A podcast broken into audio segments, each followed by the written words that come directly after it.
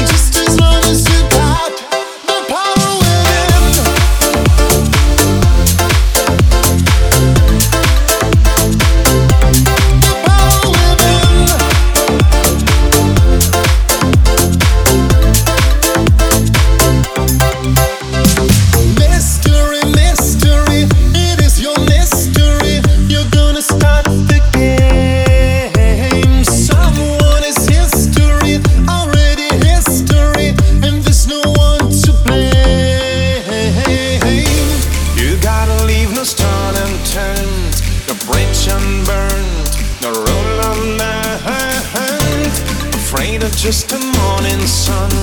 Your time to run. Your time to run.